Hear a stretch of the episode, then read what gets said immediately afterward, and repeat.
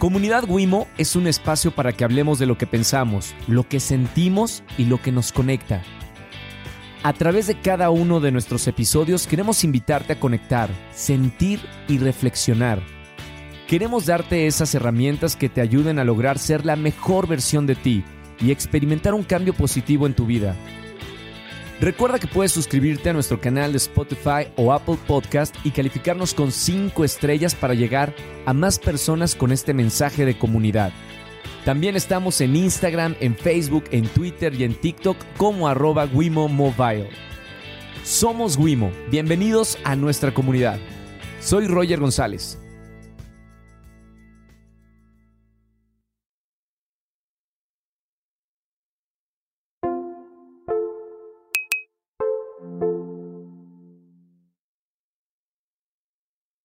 Bienvenidos a Comunidad Wimo, es el episodio número 5 y estamos recién estrenando nueva casa. Nos salimos de los estudios de radio y ahora estamos en un lugar increíble que se llama Colabora aquí en Polanco.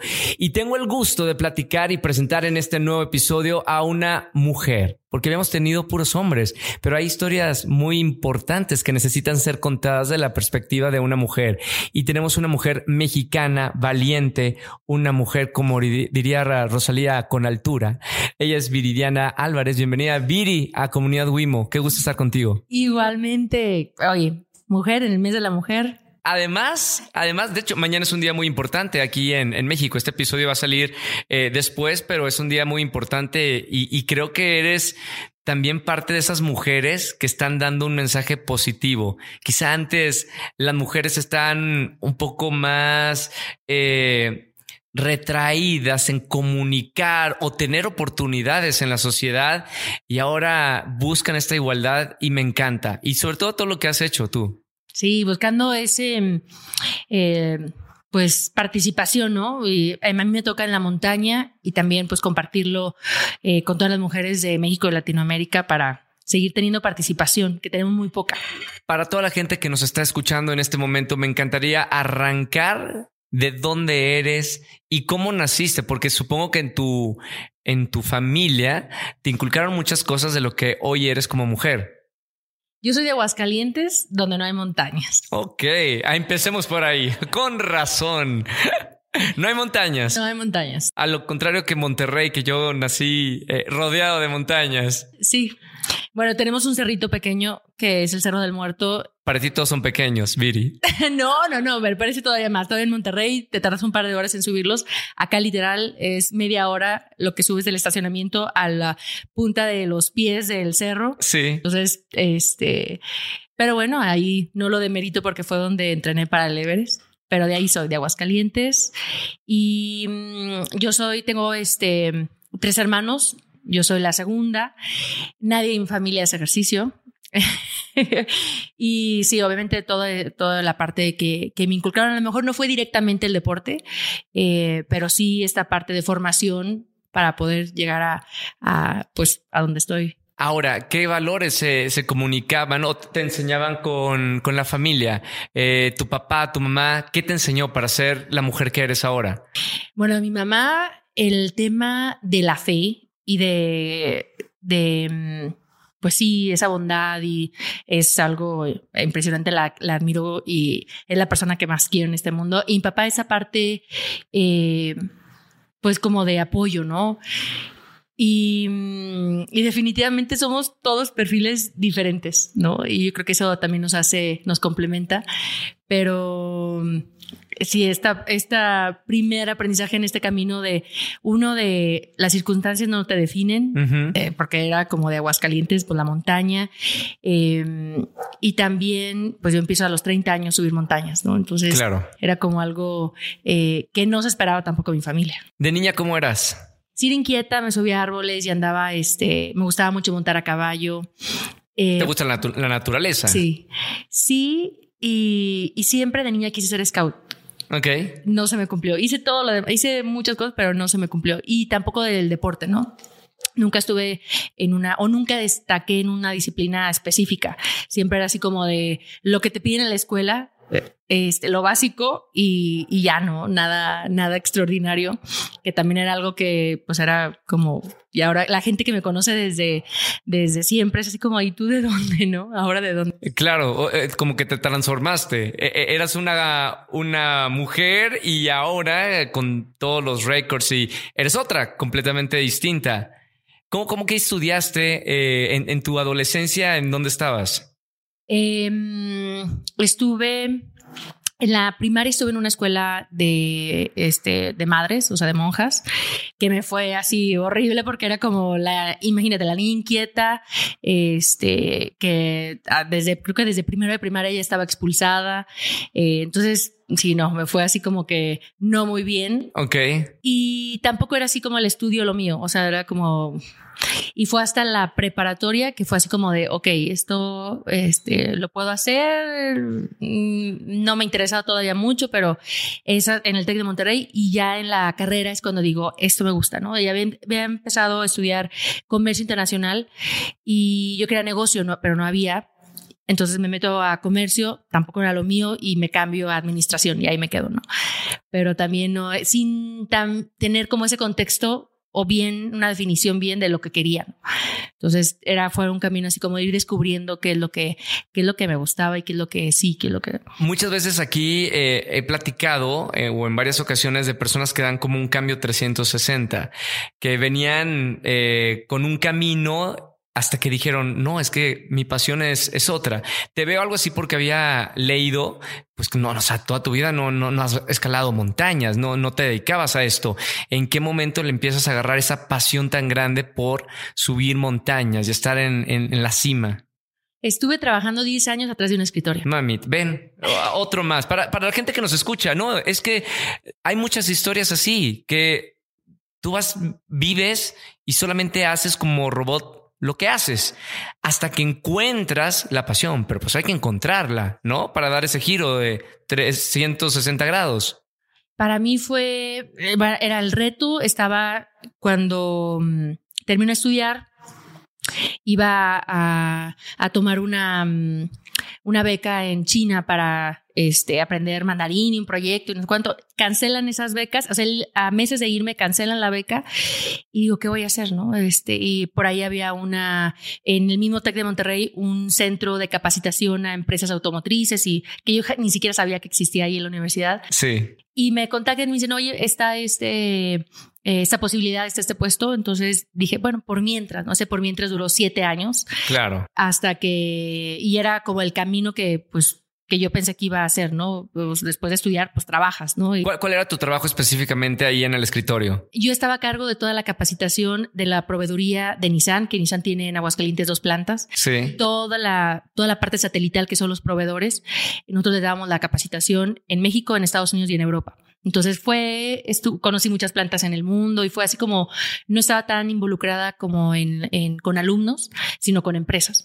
Entonces fue una, un, un tiempo de retos y más porque yo no tenía nada que ver con la ingeniería termino, eh, cuando empiezo este trabajo, me meto a la maestría de ingeniería y era de tomar clases extra porque pues todos mis compañeros eran ingenieros y era como, pero yo quería entender de lo que me estaban hablando. Claro. Entonces era como esta parte del reto, pero la parte profesional y es hasta mm, este, los 30 años que digo que me, bueno, un pasito antes.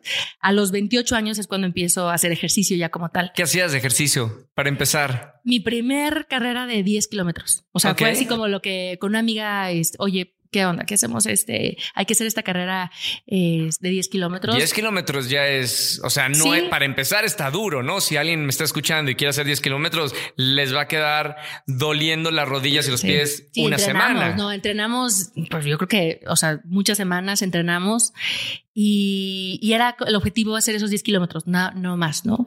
Y después de, de ese día de, de, ver así como, ok, 10 kilómetros, ¿qué sigue? Me pues medio maratón y luego ya ese mismo año me puse la meta de hacer el maratón completo.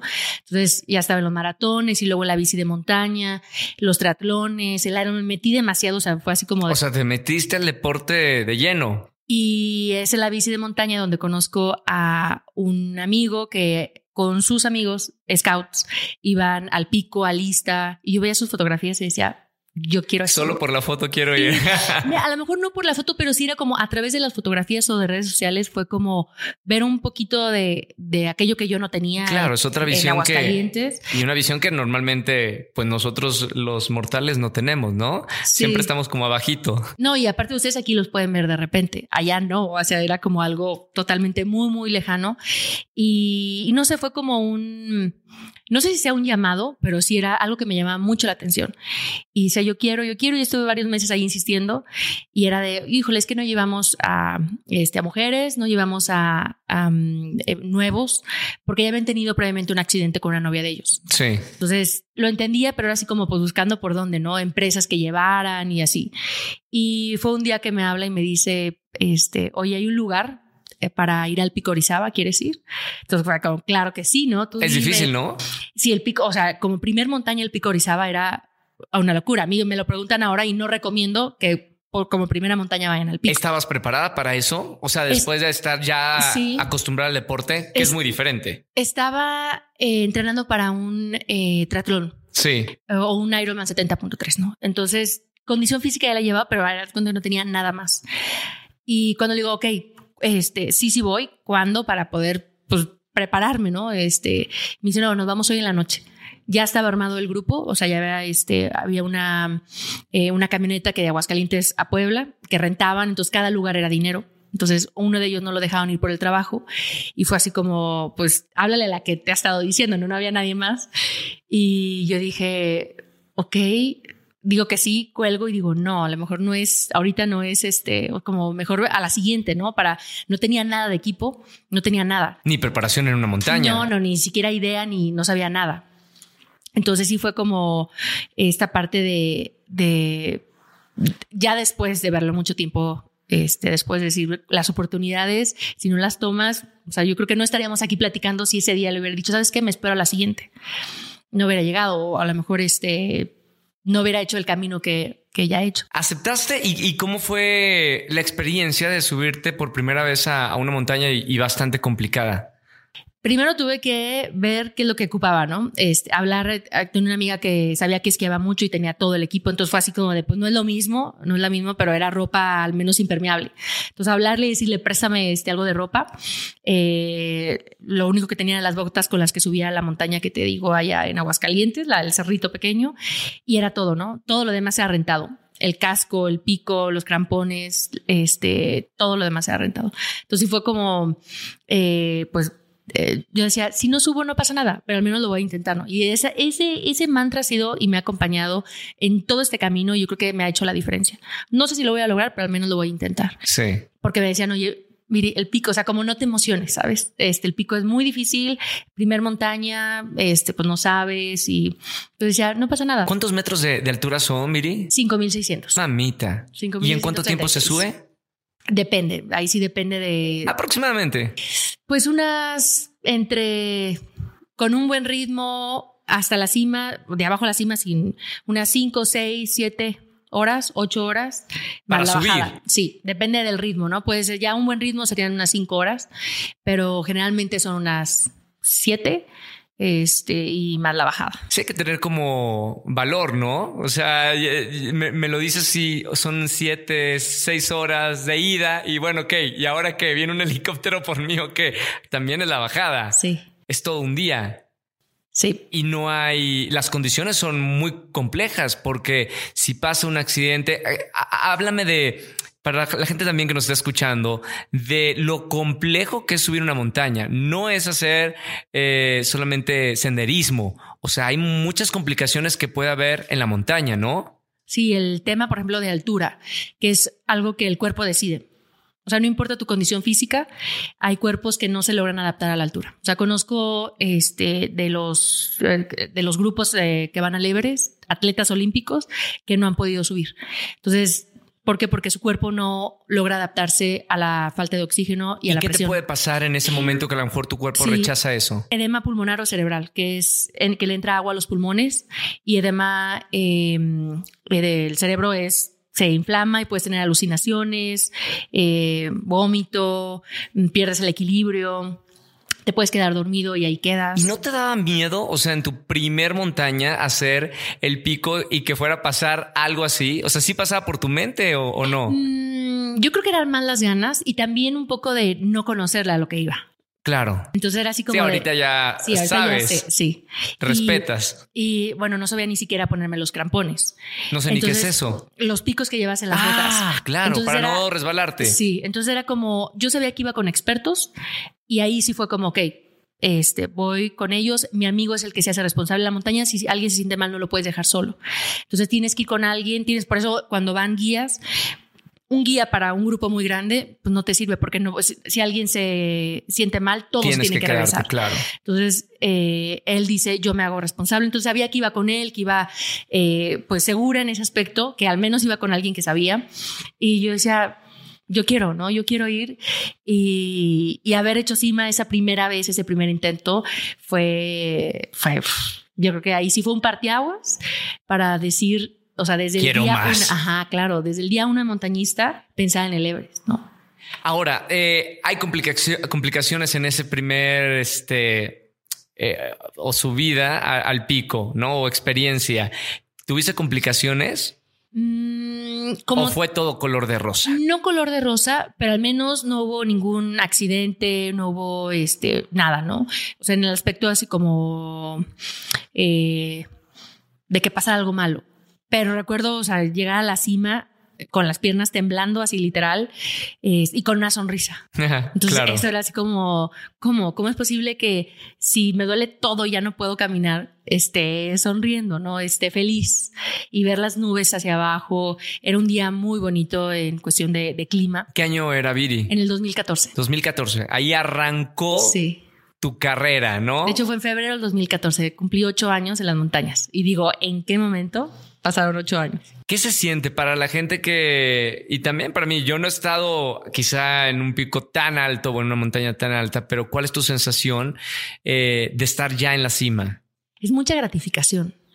Es mucha gratificación, tanto esfuerzo para ese momento. Y entender que la cima son cinco minutos y todo ese proceso, entonces también apreciar el día a día, ¿no? A lo mejor en el pico es uno o dos días. Sí. Pero para el Everest son 42 días. Entonces, este, o sea, el, el, y la cima son minutos. Claro. Entonces, todos los aprendizajes que te deja la montaña son parte de, de la vivencia, ¿no? Me, encantaría que me digas, ok, la montaña te ha, te ha enseñado, pero transportarlo a tu vida personal y como mujer y como ser humano, ¿qué te ha enseñado la montaña? Híjole. Yo creo que aquí pudiéramos hacer una, un volumen 1, 2 y 3, ¿no? A mí me encantaría escuchar, o sea, de verdad, cuáles son los aprendizajes de, de, hacer esta actividad. Mira, te voy a decir, este, en, después del pico, cuando regreso a Aguascalientes, yo siempre les digo, ah, voy al club alpino y no hay nada, ¿no? Entonces era así como pues internet, literal todo, encontrarlo, en, buscarlo por internet. Y veo que la que le seguía eh, o sea, si ya había hecho la más alta de México, era la que le sigue la más alta de América. ¿Cuál era? Argentina. En Argentina, sí es. Entonces decía, ok, voy a Concagua. Entonces la, temporada para subir a Concagua es diciembre, que es verano para ellos. Por supuesto. Entonces todavía coincidía con mis vacaciones en mi trabajo Odín. Ah, seguías en el trabajo. sí, sí, sí, O sea, eran mujer de escritorio y de fin de semana se iba a la montaña. Entonces eh, me voy a lo que es eh, diciembre, enero 2015 a, subir a Concagua y ahí el aprendizaje que me dio fue hermoso, ¿no? El, el, la apreciación, porque paso Navidad y Año Nuevo en campamento, este, en campamento base. Y pues tú esperas que sea algo más, más, este, así como, eh, o al menos el 31, nosotros esperábamos que nos dieran una comida poquito, al menos diferente, ¿no? A, la de la sopa de espárragos que nos daban todos los días. Milanesa y papas en Argentina. Sí, pues bueno, fuera que nos dieran eso todos los días, ¿no? Era como mucho instantáneo y así como. Y recuerdo, tengo la foto donde yo estoy sosteniendo el plato de espárragos literal que siempre comíamos. Sí. Y, y todo así con cara así como de, no manches, o sea, ni siquiera otro sabor, ¿no? Porque era de las de sobrecito. Claro. Y, y yo la veía y decía, wow, o sea, decía, qué curioso que esta sopa les va a saber, o sea, nos va a saber diferente. Esta misma sopa nos va a saber diferente. Y era la precisión que tú le das a algo, ¿no? Sí, claro. Obviamente allá no podía salir al Oxxo así de que voy a, ahorita vengo, voy, no, se me antoja esto y voy por otra cosa. O sea, ya lo que te pongan enfrente es lo que comes y lo que tienes. Entonces, eh, entender que la, la, felicidad, la gratificación viene de ti, no de, lo, no de lo que tengas, no de lo de afuera, ¿no? Es la óptica que tú tengas de las cosas. Sí, y hay una frase que me encanta y siempre la comparto, es esta de... Eh, ni, si con todo lo que tienes no eres feliz, con todo lo que te falta tampoco. Claro. Entonces, para mí era eso, ¿no? Como apreciar lo poquito que llevas en una expedición, que son, son mochilas, y lo que tienes ahí es tu universo. Y con eso sobrevives. ¿Qué llevas eh, eh, dentro de esa mochila que cargas para eh, subir estas montañas? ¿Qué es lo que tú llevas? Pues todo el equipo, algo de comida, em, la parte como... Comida enlatada, supongo, ¿no? Comida de sobre, que es la que le pones agua y se infla, este, snacks. ¿Es comida especial para la gente que, hace este, estas actividades? Sí. ¿Qué escala? Yo casi ni esa comida no puedo, o sea, no, no sé, no puedo. aparte en altura casi no comes mucho. ¿Por qué? Porque el estómago, eh, haz cuenta que la sangre, entre más alto, menos oxígeno, entonces la sangre dice, ok, eh, se, se transporta a través de este, de el oxígeno se transporta a través de la sangre. Sí. Entonces dice todo lo, lo, básico, ¿no? La sangre se concentra en lo que es el corazón, este, el cerebro. Entonces, es, y todo lo que es la parte pulmonar. El estómago no está dentro, o sea, si quieres sobrevivir, el estómago no está como el esencial, o sea, claro, no es prioridad. Entonces, eh, cuesta mucho hacer digestión. Entonces no te da tanta hambre. Para esta segunda montaña, Viri, ¿cuántos días eran? ¿Cómo, cómo era la, preparación para subirla? Fueron 21 días. 21 días estuviste subiendo una montaña. Con Concagua, con, sí, con trayecto y todo, fueron 21 días. Y es una montaña que casi le llega a los 7000 metros, en la más alta de América, de 1900. Y, y era con ya la firme intención de saber si podía hacerlo para ir al Everest. ¿no? Todavía no lo decía era, mucho. Era un paso previo al Everest. Era un paso previo y, y a, como a mi entorno, o sea, como a mi familia ya lo decía, pero así como levantar la voz y decir voy al Everest, no tanto porque decía como, o sea, ni siquiera del pico al Everest estaba muy loco. Sí, claro. Entonces, eso la hice con, con ese objetivo, ¿no? De... Lo dices muy fácil, eh, Viri, o sea, 21 días eh, vivir en la montaña, pero vivir en la montaña, ¿qué, qué significa? Es cómo dormías, llevabas eh, sleeping bag, llevabas tienda de campaña, eh, hacía un calor eh, insoportable, supongo, en verano en, Argentina. ¿Qué es vivir en la montaña escalando para llegar a la cima 21 días?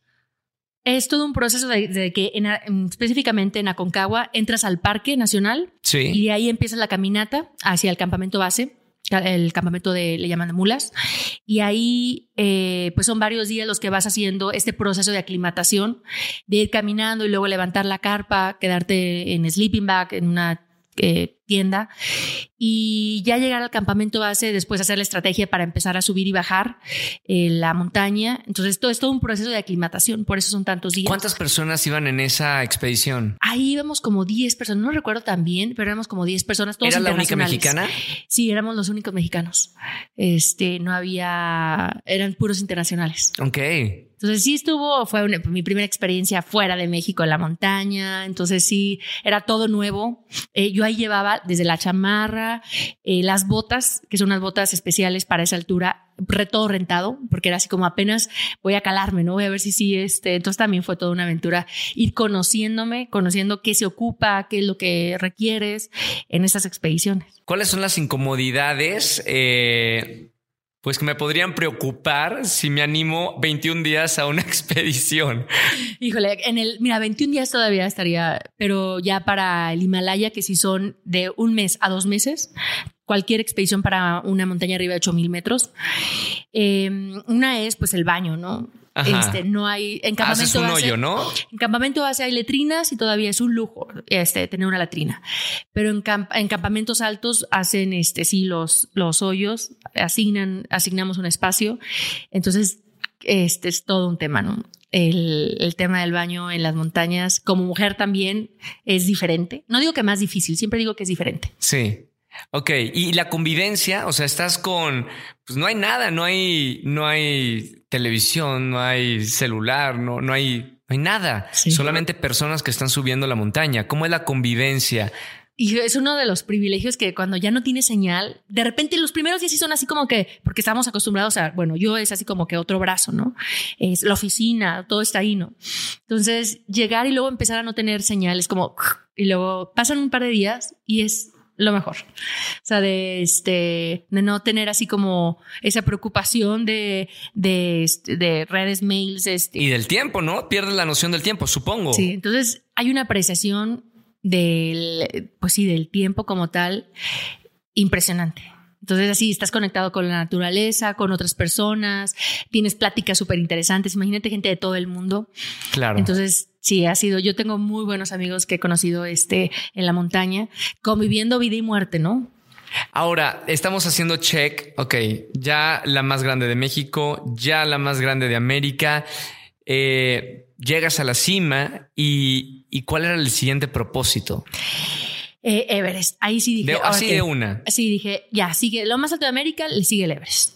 Y entonces vuelvo otra vez a Internet, literal. Llegas otra vez a México. sí. Ok. Y es, ¿cómo subir el Everest?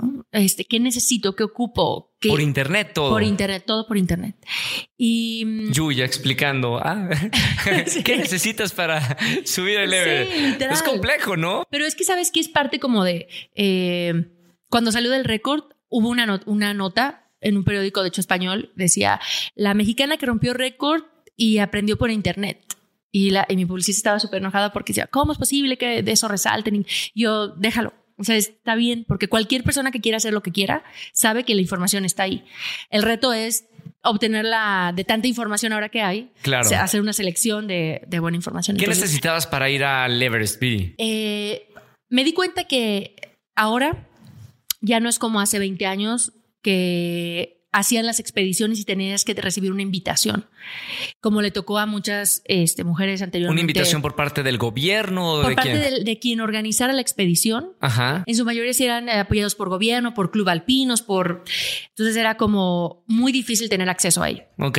Por lo, por lo, peligroso que es el Everest. Sí, y también como mujer, pues no había este tanto, ¿no? Entonces, de hecho, de todas las personas que han subido el Everest, estamos hablando que alrededor del 15 al 17% son mujeres. Claro. O sea, no le digamos ni al 20%. Sí. Cuando yo sube era como el 12%. Y para mí fue como, ¿por? O sea, ¿por qué no? Era hasta sí me hizo cuestionarme de, entonces no somos tan buenas, ¿no? Pero después me di cuenta que era un rezago un rezago histórico cultural, donde no habíamos tenido esa participación por ese rezago nada más.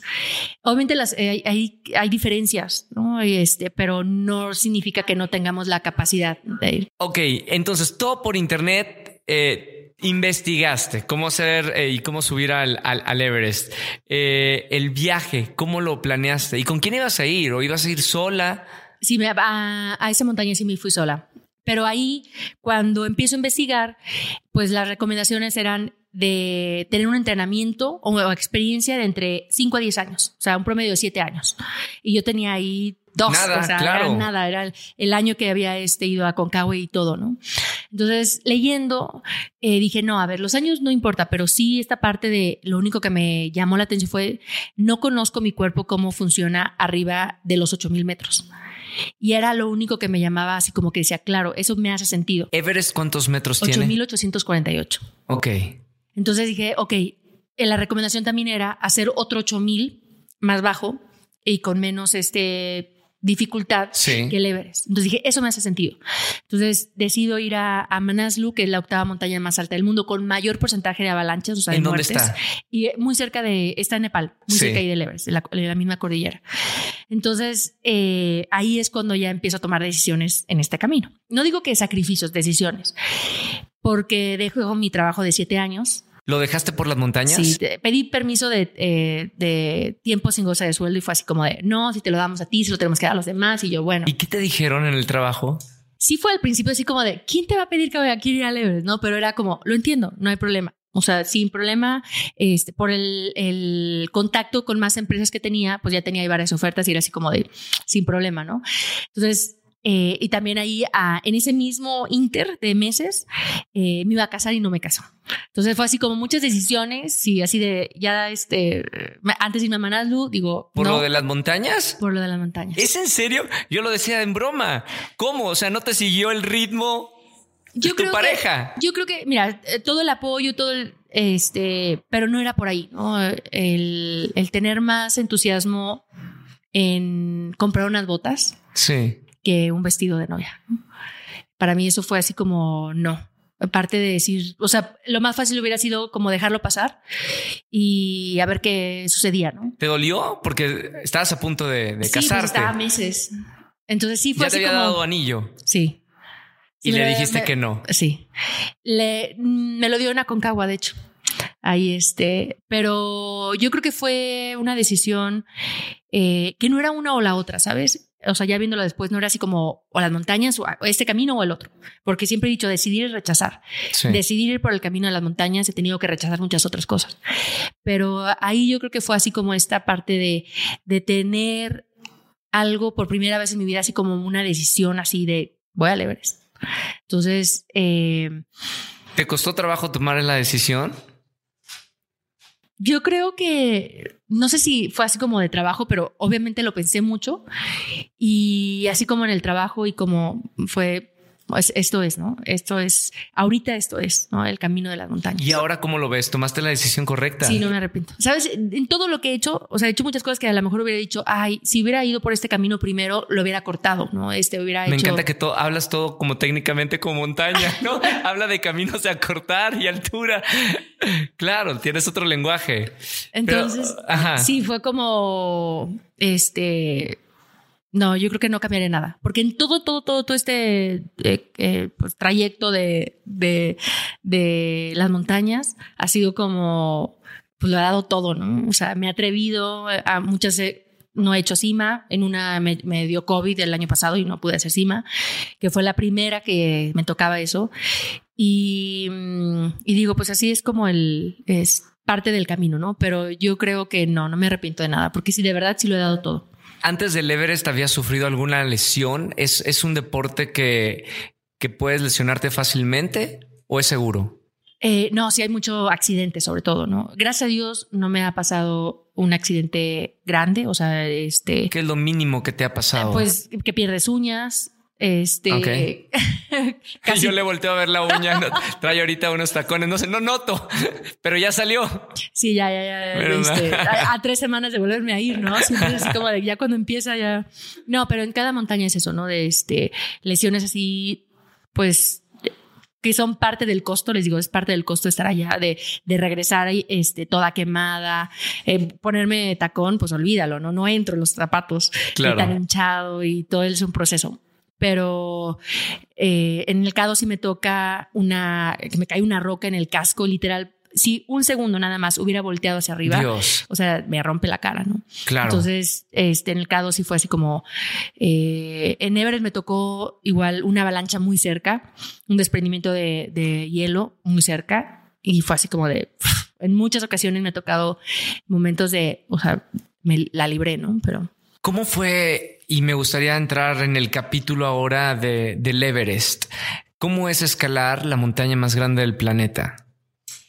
Em, es, para mí fue como una, un viaje así todo, ¿no? Desde llegar a, a Kathmandú, desde eh, cuando yo voy la primera vez en el 2016, eh, pues llegué a las 11 de la noche eh, con la empresa que conseguí por internet, rezando que fuera formal, ¿no? O sea, que fueran guías, ¿no? Que fueran lo que decían que eran. Sí. Y me he tenido este, pues la suerte, bendición de que me he topado con muy buenas personas, muy buenas empresas y, y todas las experiencias, al menos en el Himalaya, han sido muy buenas.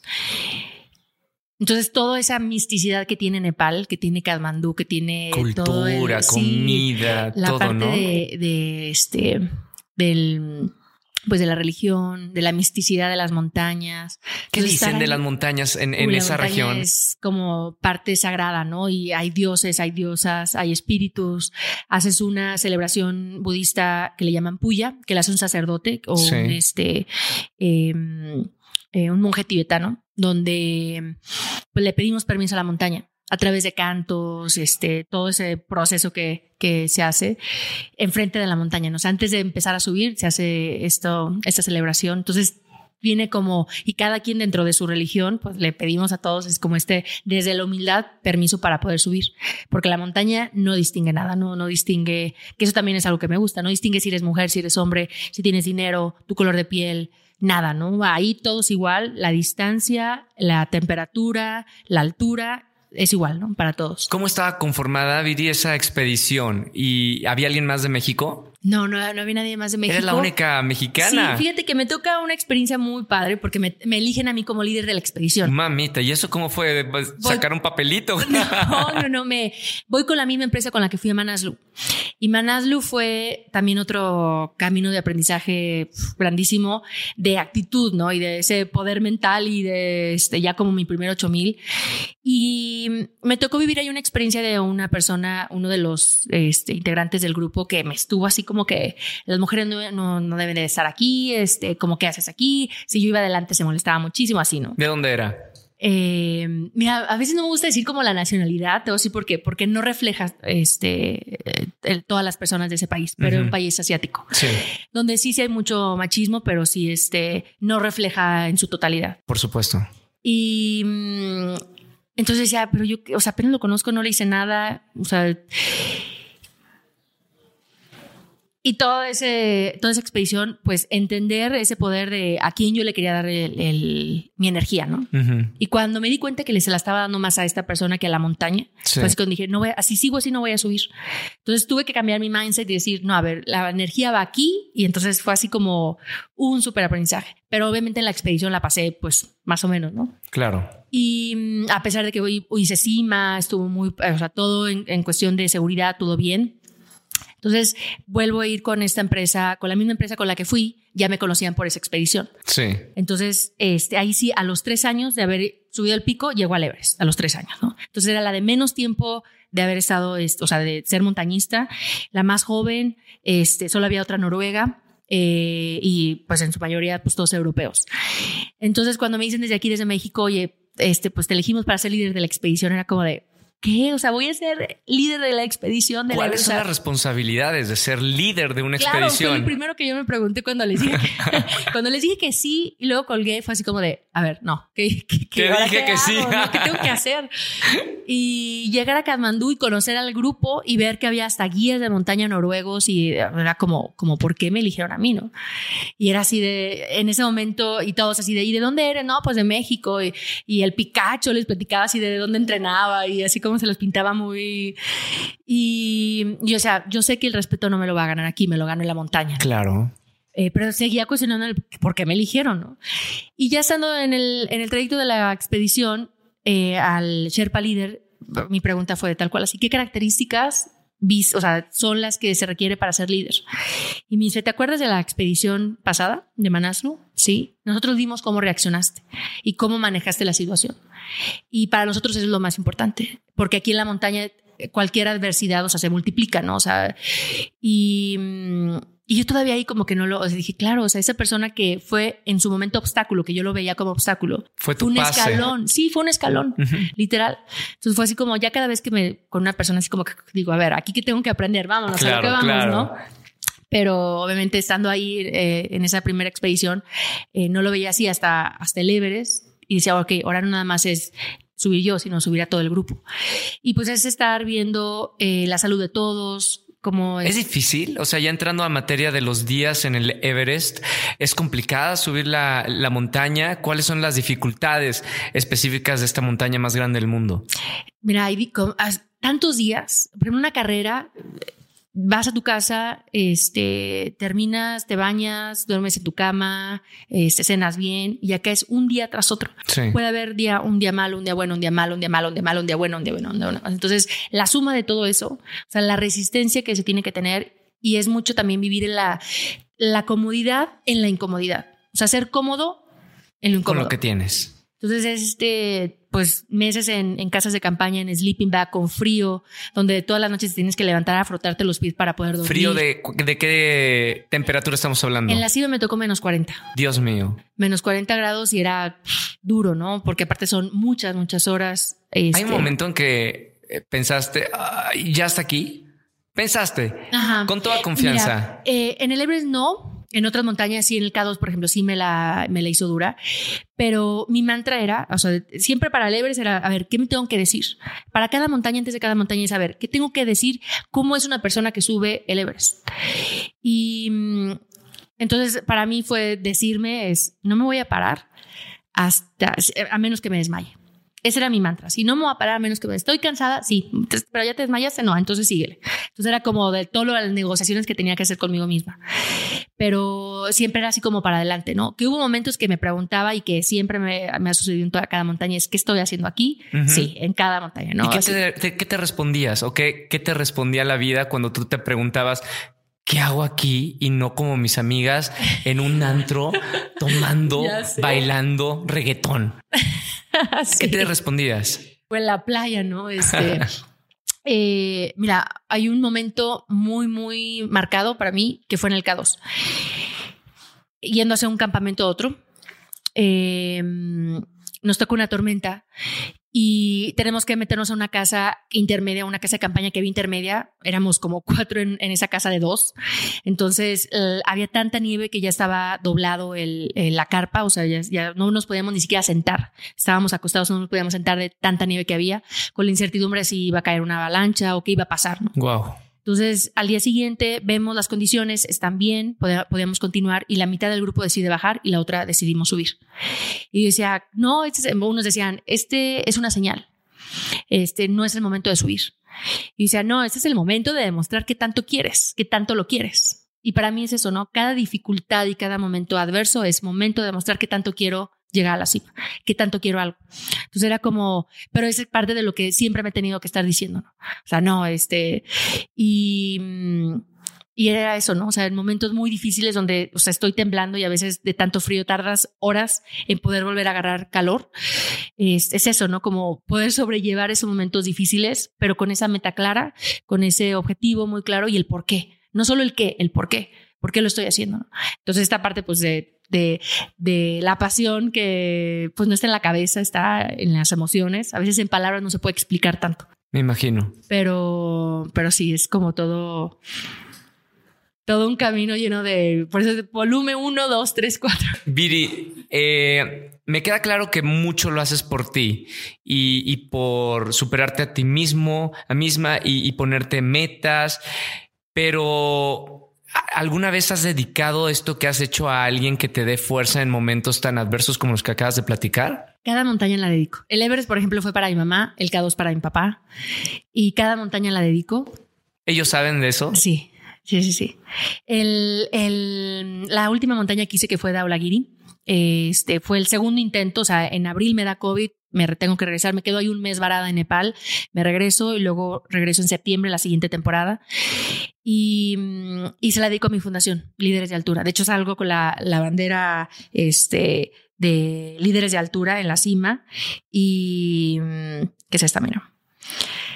Y fue como la se la dedico a y grabo el video, ¿no? De que este, ahorita estamos trabajando mucho en salud mental. En Aguascalientes es uno de los primeros lugares de suicidio. Mm, sí, sabe. Entonces, eh, yendo un poquito por ahí, ¿no? Fortaleciendo toda la parte de inteligencia emocional con los adolescentes. Entonces, este, fue así como de, pues sí, ¿no? de darle sentido darle sentido a, lo que hago, compartirlo. Eh, ya ahora, por ejemplo, con las conferencias, este, tanto de la parte social, o sea, la parte de la fundación, que es ir a orfanatos, a escuelas públicas, todo este tema, o como en, con empresas, congresos, y recibir mensajes así de que a alguien le cambiaste este, que al menos el chip o que tomó una decisión de empezar este, a seguir su sueño, ¿no? Este, de correr su primer este, 10 kilómetros. Eso para mí es como la verdadera trascendencia. Siempre digo un récord, sí, está bien, pero la verdadera trascendencia a través de otros. Viri, quiero que le digas a la gente, por favor, eh, ahorita continuamos con el tema del, del Everest, los récords Guinness que tienes. Sí. Fíjate que fue algo que hace como match así de esos, eh, de ese juego que vas dibujando de puntos. Sí. Yo desde niña tenía como el librito, no el grueso, pero el chiquito como el almanaque de, este, de Record Guinness. Y decía, qué padre, o sea, me encantaba ojearlo y ver todas las locuras que hacían. Eh, no sé si en esa, no sé si yo me dije así como quiero estar ahí o, pero me llamaba mucho la atención. Y, y, yo todo ese tema de subir estas montañas, pues jamás fue para un récord Guinness de Aguascalientes que sube a los 30 años. Era como, o sea, no, no, no va. Subo Everest, regreso al escritorio y digo, ya no es lo mismo. Voy a este, al K2, primera latinoamericana en subir el K2. Este, digo el K2 y ya regreso. Digo, por supuesto que no. Digo el top 3. Voy a Canchenchunga en el 2019 y ahí es donde antes de la expedición en Kathmandú me dicen, si haces cima el 17 de mayo, antes del 17 de mayo, rompes récord Guinness. Y cuando me lo estaban diciendo, yo estaba, estábamos en la cena del grupo y me empiezo a reír así como de, o sea, no estés jugando conmigo, ¿no? me dice, no, mira, ese es el listado de las mujeres que han subido esas tres montañas. En ese entonces eran siete. Sí. Y decía, ¿cómo? O sea, siete mujeres nada más. Y, y era, no, no había ninguna mujer mexicana en Canchenchunga, eso lo sabía. Sí. Pero era como de, ¿cómo? O sea, y luego récord o sea, era como algo muy, muy loco. Voy a la expedición, siempre el éxito para mí es subir y bajar, ni siquiera en la cima, es subir y bajar con vida. Entonces dije, híjole, la cereza del récord está ahí, pero no pasa nada. Siempre era como de, si es para mí, va a estar ahí. Y hago cima el 15 de mayo, que es el día de mi cumpleaños, y el único día en todo el año que se pudo hacer cima. O sea, rompo el récord por tres días. ¡Wow! ¡Felicidades!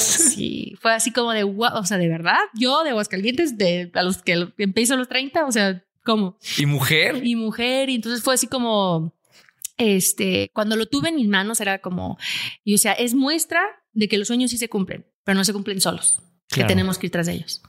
El Everest. Eh, quiero concluir la, la, visión de esta historia que, que me cuentas del Everest.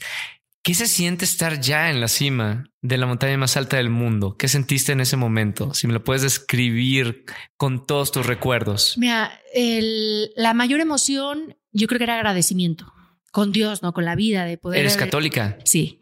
Y de poder tener esa oportunidad de luchar, estar ahí, ¿no? Este, de, de poder, eh, pues sí, ¿no? De estar ahí simplemente.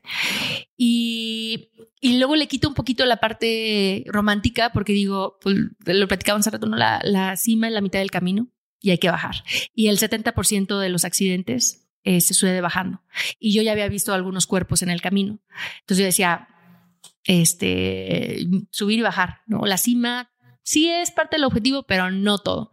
Entonces era como muy consciente de que sí hice videos y grabé un video en la cima donde este, parte de la fundación, un proyecto se llama Mujeres en la Cima. Entonces, Mujeres en la Cima, sí podemos y que, y pues sí, estaba emocionada, pero era como de, todavía no. Todavía no, ¿no? Este, como muy consciente de, de, de ello, pero obviamente está en ese lugar donde muy pocas personas en la historia han estado. En la historia. Entonces, como ¿Cuántos este, grados hacía? ¿Cómo era el día? ¿Bonito, eh, nublado? sí, ya por la mañana, por la noche eran menos 40. Eh, durante el día ya era mucho menor. Eh, estuve una hora 20 en la cima. Algo extraordinario. ¿Qué pensabas allá arriba? hacía videos, este, y como, va, como iba como líder de expedición, los líderes no van hasta adelante, van hasta atrás.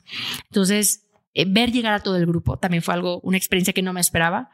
Y luego esperar a que todos empezaran a bajar para poder yo también bajar. Entonces, eh, compartir también la cima, este, hice muchísimos videos, fotos, em, y sí estaba haciendo frío, pero no tanto, o sea, no estaba tanto bien. Bueno, no tanto, es unos menos 20. sí, claro, comparado con menos 40, bueno. Entonces era un día relativamente, bueno, al menos de vista, ¿no? Se podía ver la curvatura, se podía ver todo. Es verdad que se siente una conexión. Hay mucha gente que también, y muchos amigos que, han, que hacen montaña. Eh, hay una conexión de la montaña con contigo, o sea, esa conexión espiritual. Sí. ¿Cómo es? Mira, lo describes muy bien porque es una conexión, sí, con la montaña, pero primero te tienes que conectar contigo para poder conectar con la montaña. Sí. Entonces, eh, yo siempre digo, la montaña ha sido el espacio donde he aprendido a, retarme, a conocerme, a conocer a Dios, eh, sobre todo ser mejor persona. Esa es para mí la montaña, así describo la montaña. Y, y, pues en este, este, pues camino de, de, todos estos años de estar ahí, sí definitivamente te hace una persona más consciente de todo, ¿no? Desde lo que te comentaba, desde ser agradecido con cualquier cosa, ¿no? O sea, yo me sigo metiendo a la regadera y digo gracias. Me sigo metiendo a la cama cuando regreso de expedición, meterte en una regadera caliente, sentarte en una cama, en una silla. Este, Ponerte pantuflas. Sí, no, este, comer, ¿no? O sea, algo que pides, una copa de vino. Bueno, es así como que eh, me ha hecho más sensible a esa parte, ¿no? A realmente entender que, que hay medios, o sea, como el dinero es un medio, pero no te da la felicidad, ¿no? O sea, no es, no es el fin, no es este, o sea, que hay cosas más sencillas como el respirar, que no lo, o sea, ya respirar es tacañón. Sí. Y aquí es algo, ni siquiera lo valoramos, ni siquiera le ponemos atención. Podemos durar muchos días sin comer y sin tomar agua, pero sin respirar no podemos sacar esos minutos. Entonces, eso me ha también me ha hecho como más consciente, ¿no? Y, te da, te conecta contigo, te conecta con ese sentido de pertenencia, de propósito, de qué estoy haciendo aquí, qué hago aquí, ¿no? No, no, no en la montaña, sino en la vida. ¿Cómo eres, Viri? Si, si, tuvieras que describirte, ¿cómo eres? Eh, una mujer de retos. Así me echo, mira, las etiquetas así de, oye, ¿cómo te ponemos aquí? Yo me choco las etiquetas porque te limitan. Sí. Si eres montañista ya no eres otra cosa. Si eres, este, entonces, a mí me, gustan los retos. Ahora, eh, México, o sea, quieras o no, esta actividad lo haces por ti, por lo que quieres, pero ya en un nivel como el que estás ahora, representas a las mujeres mexicanas. Eh, ¿Cuál es tu sentir de representarnos? Como mexicana como mujer mexicana que está en las cimas de las montañas más altas del mundo? Mira, en todas eh, las expediciones, la bandera de México ha estado en mi mochila. Todas, no ha habido excepción. Y la traigo en, la mochila, o sea, el, también estampada en la mochila, en el traje, en el... Y, mm, y me di cuenta de que de todos los eh, del mundo, muchos lo llevan, este, pero no, en su mayoría no. Y esa pertenencia, así como ese cariño por, este, por tu país, por, eh, y para mí como, este, llevarla y fíjate, en una, este, cuando fue lo del récord, en una entrevista lo dije y después lo vi y dije, claro, me hace sentido, o sea, y, no lo había pensado así, el que al llevarme la bandera de México también llevo a muchas personas que no han podido cumplir su sueño. Claro. Que no han tenido la oportunidad. Y a lo mejor este, eh, no es que a veces dicen, ay, es que esa persona no quiere trabajar o no, pero esa persona no tuvo la oportunidad a lo mejor de, tener un estudio, tener este, muchas cosas, ¿no? Y yo lo veo como en mujeres este, de una generación arriba, ni siquiera dos o tres, de, o sea, mis tías, mi abuela, mi, que pues ellas no pudieron estudiar. Ellas no pudieron aventarse de un avión como yo me aviento para el, el paracaídas hice la licencia de, mientras estaba el COVID, dije, pues, ¿qué hago? No hay montañas, este, hice la licencia de paracaidismo. Claro. Y ahí, el mi primer salto es ya, Dios mío, ¿qué voy a hacer? ¿no? Y se lo dediqué así a, a, las mujeres que no tuvieron esa oportunidad. O sea, imagínate hace 50 años que ellas pudieran este, irse a ser paracaidistas. Claro. O sea, era mínimo. ¿no? Imposible. Entonces, sí es un sentido de decir, ok, pues con más razón le voy a echar ganas, ¿no? Porque no es un camino fácil. No ha sido un camino fácil y es como ahora con más compromiso de este. Hoy en la mañana me lo decía este me lo decían por ahí en, en, en, radio de, de, oye, yo no te dejaba ir, ¿no? Ya no vayas, es muy peligroso, ¿no? Y, y es que no, o sea, tener algo en las manos y no usarlo me quema, o sea, no puedo. Viri, ¿ahora qué hay? O sea, no hay otra montaña más alta que el Everest. ¿Qué sigue? Uf, ¿Qué este pasa cuando llegas al tope? Sí. Eh, ahora, después del récord, digo, no, no puedo parar, porque era este. Y ahorita llevo ya siete de las 14 montañas más altas del mundo, que son arriba de 8000 metros, eh, donde solamente tres mujeres en la historia lo han hecho, las han escalado. Solamente tres. Hombres hay, una lista más grande, sí. pero mujeres solamente tres. Y lo que quiero hacer es ser la primera americana en, subir estas 14 montañas y hacerlo en tiempo récord. Entonces, he estado todavía mucho más loco, o sea, se multiplica por mucho. Eh, este año voy a estar siete meses de expedición, eh, ya en tres semanas algo, Entonces va a ser así como una locura de verdad, este, muy grande, desde económica también. O sea, cada año era pues trabajo, este, eh, mucho se iba, lo invertía como en ese tema, pero ahora que se multiplica por mucho es así como, pues órale a pedir, ¿no? Y patrocinios, que también es complejo, eh, crowdfunding, todo, ¿no? Este, todo venga. Este, entonces estoy en esa parte con este proyecto que se llama Escalando Sueños, las 14 miles, más allá de los límites.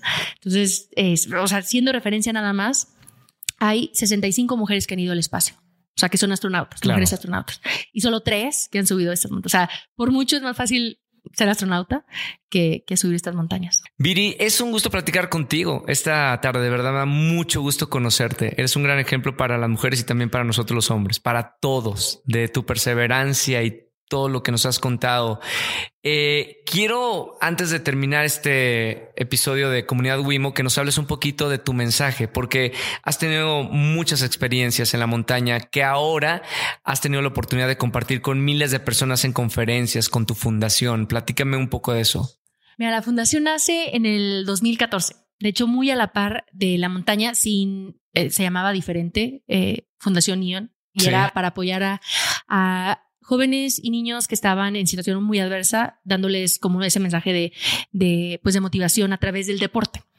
Entonces fue muy curioso que ya después en el camino, bueno, ya eh, la cambiamos a líderes de altura por el hecho de darle el contexto de la montaña. Claro pero jamás me imaginé, yo llevaba antes a deportistas a que les hablaran. Entonces ahora yo estar del otro lado y ahora compartirles este mensaje que es la difusión de los valores, ¿no? El esfuerzo, la perseverancia, dedicación, este, que estudien mucho, o sea, todo, todo esto que en la montaña se vive y pues son universales. ¿Cómo están los jóvenes ahora? Tú que tienes tanto eh, acercamiento con ellos, ¿qué pasa con la juventud de México ahora, hombres y mujeres? Mira, tienen ahora el, el acceso a información desde muy jóvenes de todo no. Y desgraciadamente también lo que les dan a ellos, lo que quieren que consuman, no los motiva a, irse por un camino de estudiar y de sacrificio y todo es rápido, ¿no? Todo este, todo, todo lo, todo lo que les ofrecen es instantáneo. Quieres algo, lo buscas por internet y en menos de un día ya lo quieres, ¿no? Entonces, eh, yo veo esta parte de, de, que sí quieren hacer, pero a veces no, no encuentran como por dónde. Y luego también esta confusión de, pues, o sea, realmente tener ese coche y tener ese cuerpo y tener, esa es la felicidad, porque eso es lo que le estamos diciendo, ¿no? Con todo lo que sale en, en, pues, en redes, ese es el mensaje que le estamos dando, es la felicidad, ¿no? Entonces, ¿cuál es el verdadero mensaje que tú le quieres dar a los jóvenes? Pues encontrar un sentido a la vida a través, este, eh, primero, yo, lo recuerdo de joven, o sea, yo no sabía que ni siquiera que quería estudiar, pero eh, sí esta parte de decir, bueno, eh, están otras personas que nos necesitan, como darle un sentido más humano, que no sean nada más el, el quiero, este, em, esto material y, y, ya está, ¿no? Darle, llevarlos un paso más allá, más profundo. Y, y, con la fundación, pues compartirles el decálogo de metas, que es pues estos 10 valores que me ha tocado a mí, y el primero lo, lo platicábamos aquí, que es el de romper paradigmas. Claro. Eh, otro es eh, salir de la zona de confort, eh, atreverse, el de saber soñar, porque para soñar hay que saber también. Este, esto de tener tus metas, saber qué es lo que quieres, una estrategia, un, porque si no, yo los veo y lo veo mucho como ese barco que zarpa sin un puerto destino. Y ahí anda, ¿no? Navegando así sin saber si pues va a llegar, le falta mucho, va bien, va mal. Y toda esa incertidumbre se ve en la ansiedad. Claro. Que es lo que está viviendo mucho los jóvenes. Y, también nosotros como adultos, ¿no? Pero ahora la ansiedad, ¿por qué? Porque pues no, hay muchos cambios muy rápido. Con la pandemia nos cambiaron todo así, ¿no? Entonces, eh, cuando aún teniendo un plan, pues ese cambio para adaptarnos estuvo duro, sin saber qué hacer, todavía era, fue mucho más duro. Entonces, dándole ese tipo de mensajes, que se atrevan, que estudien, que se preparen, que sueñen, que, este, que encuentren eh, una pasión y que la compartan y que hagan algo por otros. Entonces ha sido de verdad muy, muy lindo ver eh, pues a niños que sí les, sí les llegan, ¿no? Sí les puedes tocar y decir, este, claro, ¿no? Como esta parte de y Everest y se emocionan y, y viven las expediciones conmigo. Entonces es muy, muy gratificante. Y ahora también con las conferencias, ¿no? Con eh, empresas, este, donde pues ya no nada más es así como de alcanza las metas este, de la empresa. La empresa también ya se preocupa por el bienestar y la salud mental de la persona. Que sabe que es importante ahora. ¿Cómo ves a la sociedad en cuanto a la participación de la mujer ahora en México? Supongo y, y has tenido la oportunidad de viajar por diferentes países del mundo y las sociedades son diferentes. ¿Cómo ves la sociedad aquí en México y sobre todo cómo vemos a las mujeres de nuestro país?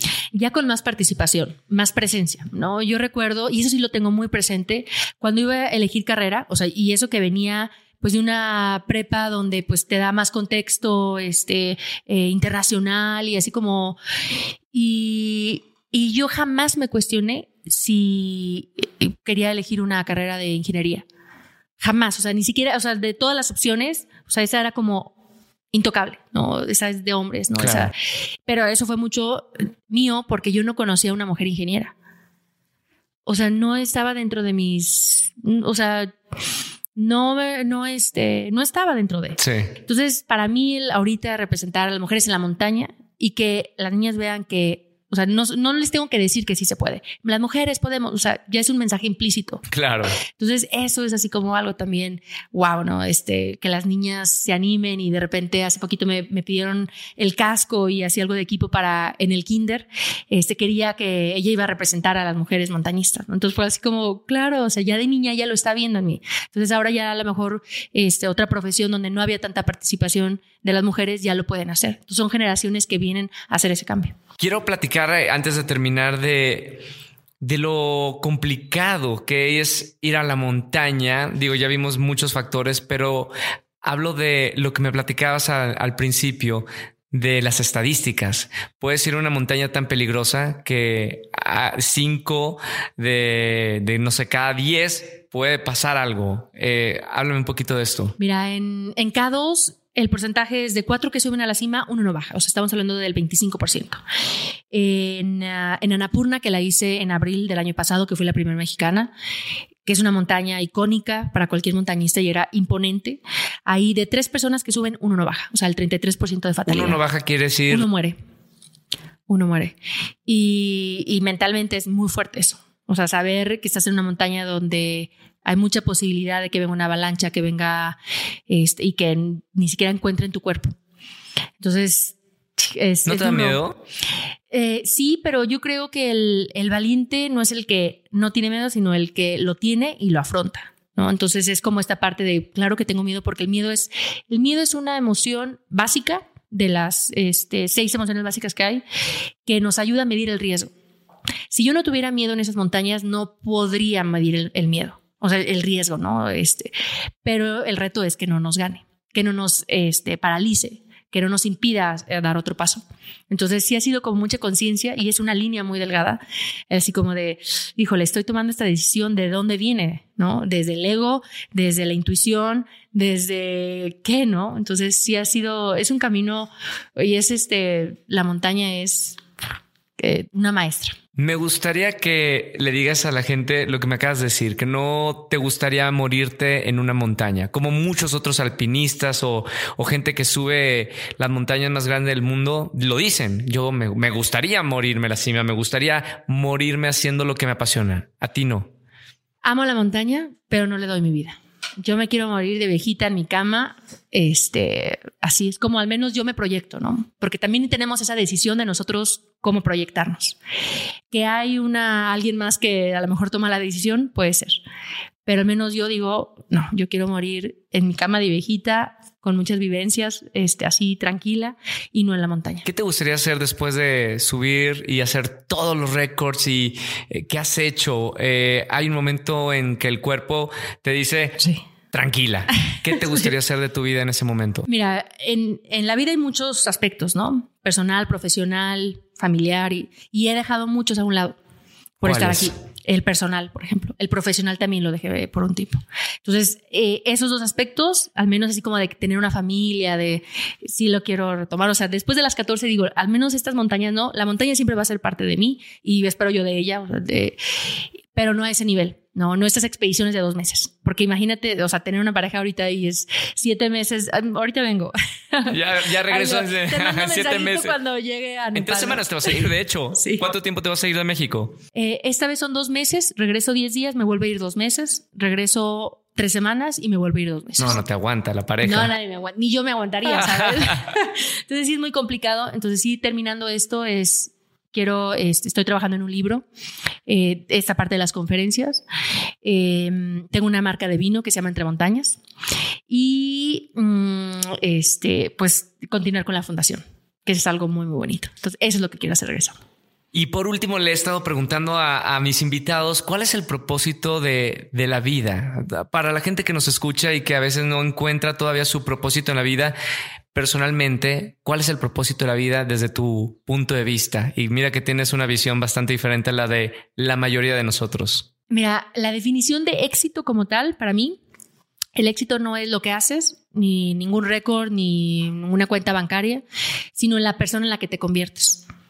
Entonces a veces así como que, ay, es que este, mi propósito, sea lo que hagas, que lo hagas con, con pasión, que lo disfrutes, que y, en este término de la pasión también eh, entrar en esa búsqueda, porque la pasión no llega así, eh, hay una búsqueda. Y la pasión simplemente es eh, aquello que, este, que haces y sin motivo alguno tu corazón se acelera. Y no tiene explicación porque no está en la cabeza, está aquí, no está en el alma. Cuando a mí me cuestiona alguien por qué subes montañas, la, mi respuesta es, es ni siquiera entro en discusión porque yo sé que esa persona que está cuestionando mi pasión no tiene una pasión, no entiende lo que es pasión. Tú que tienes la pasión por la comunicación, que tienes, o sea, ese, esas ganas y ese, es, no me lo cuestionas, ¿sabes? O sea, es como, porque el, dentro de ese entendimiento tú lo sabes, tú lo vives. Entonces, encontrarla es ahorita un privilegio. O sea, el, quitarte todas esas telarañas de lo que la sociedad te dice y lo que es el éxito y lo que es el dinero. Como Mark en el libro que, este, que dice que te valga un carajo, creo es el. Ajá. Eh, él dice: Me gustaría, él era un rockstar con muchísimo dinero que entró en depresión. Dice: Me gustaría que todos tuvieran dinero y que fueran famosos para que vieran que no es la felicidad. Claro. Y esa me, dije, claro, me gustaría que fueran a la montaña y vieran con, con cuán poco puedes vivir y ser tan feliz. Gracias, Viri, por estar aquí en este episodio. Me alegra muchísimo haberte conocido y, y, tu mensaje es muy contundente y va a llevar a muchísimas personas que nos están escuchando. Así que gracias por estar, por tu tiempo, sobre todo aquí conmigo. No, gracias a ti. Y gracias a Colabora Polanco, porque ahora ya tenemos nueva oficina donde podemos nosotros eh, hacer nuestro podcast de comunidad Wimo. Los espacios son increíbles y ahorita estamos en una sala hermosa viendo el atardecer aquí en la Ciudad de México.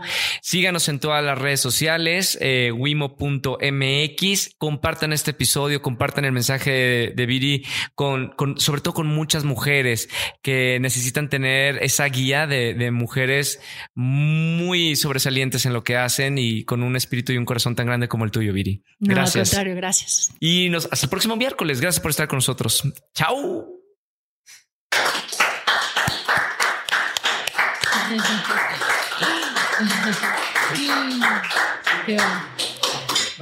Sí, el podcast más largo que... Espero que hayas disfrutado nuestro nuevo episodio de Comunidad Wimo. Recuerda que puedes activar las notificaciones en nuestro canal de Spotify o Apple Podcast para nuestros siguientes episodios. Y no olvides calificarnos con 5 estrellas para que más personas puedan visualizar nuestro canal. Si quieres enterarte de todas las actividades que haremos próximamente, síguenos en nuestras redes sociales en Instagram, en Facebook, en Twitter y TikTok. Nos puedes encontrar como arroba Wimo Mobile. Si te gustó este episodio, no olviden compartirlo en sus redes y gracias por ser parte de nuestra gran comunidad. Somos Wimo y hasta la próxima semana.